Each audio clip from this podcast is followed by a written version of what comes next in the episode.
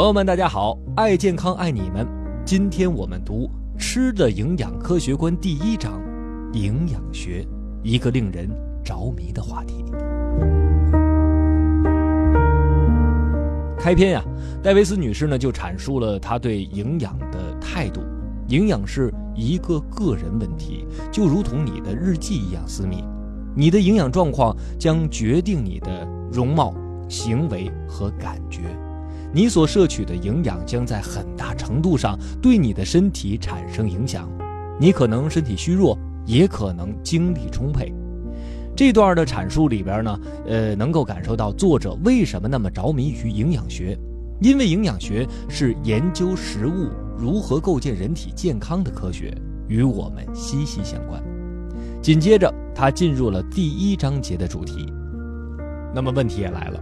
这么令人着迷的话题，为什么不为人所知呢？甚至嗤之以鼻呢？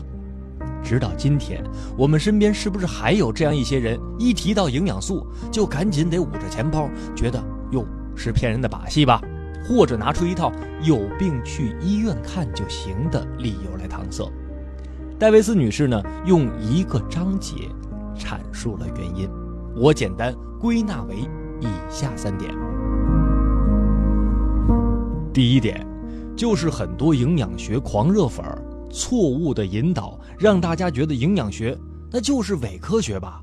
给您举个例子啊，就好像是这个演艺明星的狂热粉儿，为了自己的偶像，哎呀，我可以抛弃常识啊那种感觉。营养学狂热粉也有自己的一套奇葩理论。戴维斯女士呢，在本章的第一小节就提到了，很多营养学的狂热粉啊。其实没有接受过营养学方面的专业培训，却大肆的在散播对营养学的歪曲报道，让很多不了解真相的人不接受营养学的知识，还使得很多有思想的人反而对营养学产生了怀疑。作者呢也分享了他的亲身经历，他曾经受到过狂热粉的邀请，吃过一种经液化处理的草。哎呀，气味闻起来还算好，但吃起来难以下咽。这些狂热粉都是这么认为的，他们觉得这食物啊，只有如毒药难吃，才能对身体健康真正起到作用。作者就很疑惑了，他们这么做，真的是为了身体的健康吗？所以说他在营养学领域工作的时间越长，就越相信，只有美味的食物才能真正的。有益于健康啊！营养学呢未能得到广泛应用的第二点，那就是到处充斥着大量错误的信息。很多人都以为，哎呀，我自己非常懂营养啊，但其实根本就是错的理念。这也就是为什么我们要持续读书的首要原因。戴维斯女士呢，在本章的第二小节也分享了她的真实经历。经常会有人告诉她，哎呀。我正在吃这个高蛋白的食物，但当作者检测他的饮食的时候，却发现了，实际上他蛋白质的摄入量仅达到了推荐量的三分之一而已。所以说，这些人自认为啊有足够的营养学方面的知识，但实际上并非如此。最后呢，造成的结果就是他们无法来改善自己的健康状况。其实很多人啊都是自以为是的认为啊自己懂得如何来搭配饮食，但由于知识面和眼界的不足，或者总想着临时抱抱佛脚，只看几个知识点，哎我我就会营养学了，就想迅速的成长了，这样肯定是不会取得很好的效果的。营养学呢未能得到重视的最后一点，就是过分的依赖医生对健康的指导。其实您得知道啊。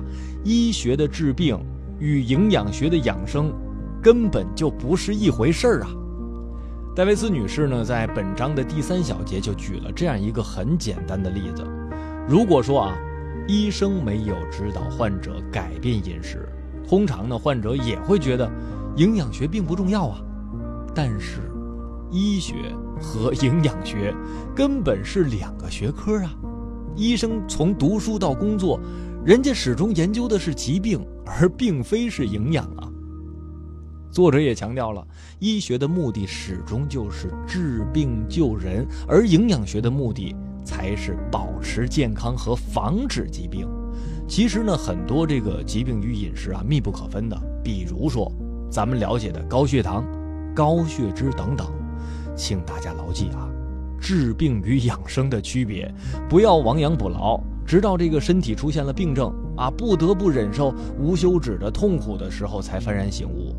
这些呀，其实是可以通过营养学去预防的。